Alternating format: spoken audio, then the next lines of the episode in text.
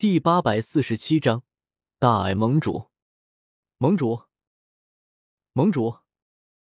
广场东侧，上千星云阁弟子面色肃穆，口中发出低沉而厚重的颂声。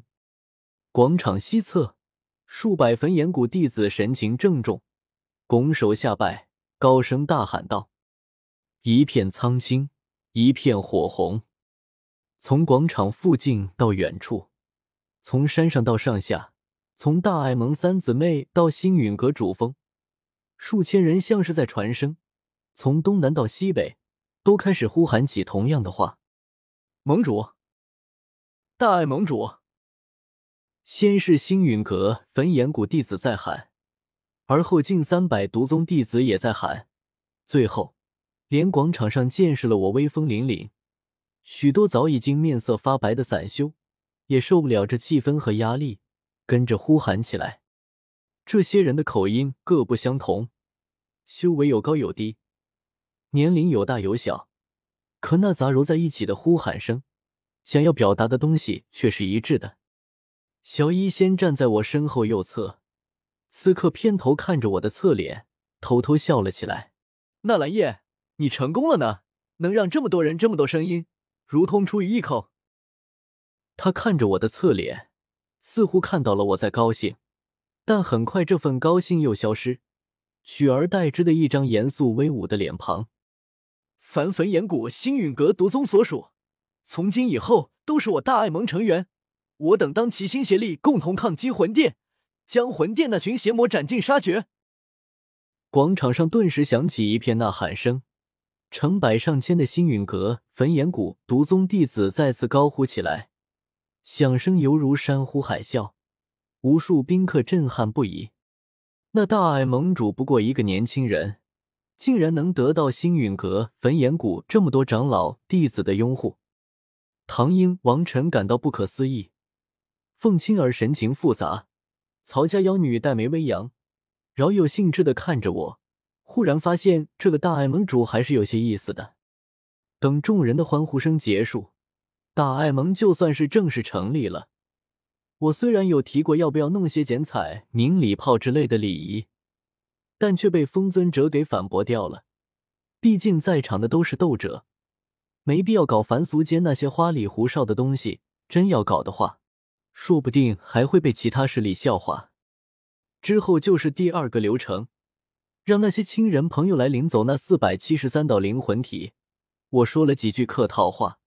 便要令人将那些灵魂体带上来，可正此时，忽然有一个身着黑袍的年轻男子站了起来，嘿嘿冷笑道：“你们这什么大爱盟是无人了吗？星陨阁焚炎谷虽然不怎么样，但好歹也是中州有名的势力，组成的联盟竟然让一个小辈来当盟主、骨骼主、堂谷主，你们是想笑死魂殿吗？”这声音来的突兀，许多人都是震撼不已。万剑阁、黄泉阁、风雷阁、丹塔等大势力也不由惊诧望去，不知是什么人敢在这里大放厥词。今天可是大爱盟的开盟大典，你就算看不上那位年轻的大爱盟主，那也是人家大爱盟的内务，有必要当众说出来吗？这可是把大爱盟得罪惨了。许多大势力眼观鼻，鼻观心，默默看着这一幕。心想也不知道那大爱盟会如此处置这件事情。风尊者冷眼看向那黑袍青年，目光在对方身上的衣袍上停了停，对我传音道：“是二宗之一的天明宗的人，纳兰叶，你什么时候得罪过他们不成？”天明宗，我一愣，我完全没和他们打过交道啊，有些疑惑的看向那黑袍青年，目光忽然在他身旁另一个青年身上停住。却是恍然大悟过来，竟然是远古遗迹里遇到的那个玄冥宗少宗主。玄冥宗乃是天冥宗的下宗，实力同样不弱。这次开盟大典，大爱盟自然有给他们送去邀请函。只是没想到，那个玄冥宗少宗主竟然如此记仇，不就是在远古遗迹里半路截胡，把幽龙巨岩抢走了吗？至于跑来这里上闹事？而且还不知道怎么添油加醋，竟然拉上了天明宗一起。我眼神瞬间冰冷下来，冷冷看着天明宗、玄明宗那块席位，抬手竖起一根手指，一招。天明宗黑袍青年一愣，什么意思？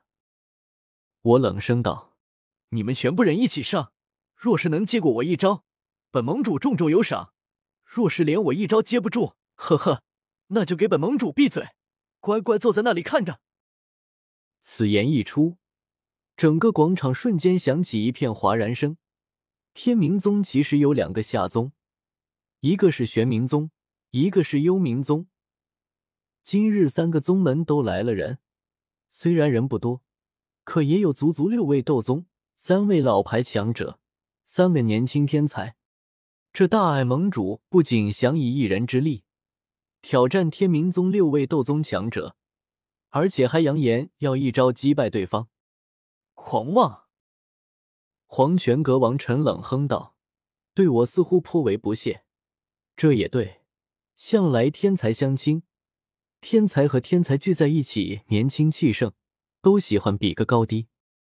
大家年龄都一样，结果他只能坐在台下干看着，我却已经登堂入室，成为大爱盟主，真正的执掌一方。”王晨岂能不羡慕嫉妒恨？唐英表情冷淡，瞥了眼王晨，扭头对凤青儿问道：“你似乎和纳兰叶认识，你觉得纳兰叶能赢吗？”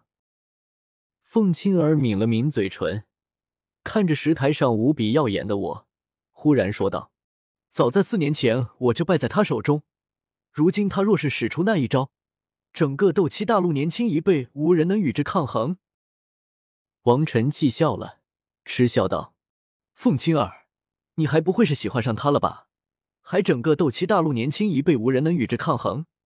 中州藏龙卧虎且不提，就说那远古八族中的人，个个都堪称妖孽，还会比不上他一个不知道从哪冒出来的家伙？”凤青儿眼皮都没抬一下，压根懒得理会他。另一边，那玄冥宗少宗主陈嫌弃的暴跳如雷。对那天明宗黑袍青年说道：“少主，我就说吧，此人猖狂无比，不仅在远古遗迹中抢走我们的幽龙躯炎，如今更是说出如此大话，这简直是不将你放在眼里。”黑袍青年脸色瞬间阴冷下来，阴鸷的看着我：“区区一个大爱盟，还真以为自己有多厉害了？竟敢如此猖狂，不需要其他人，我一人便能败你？”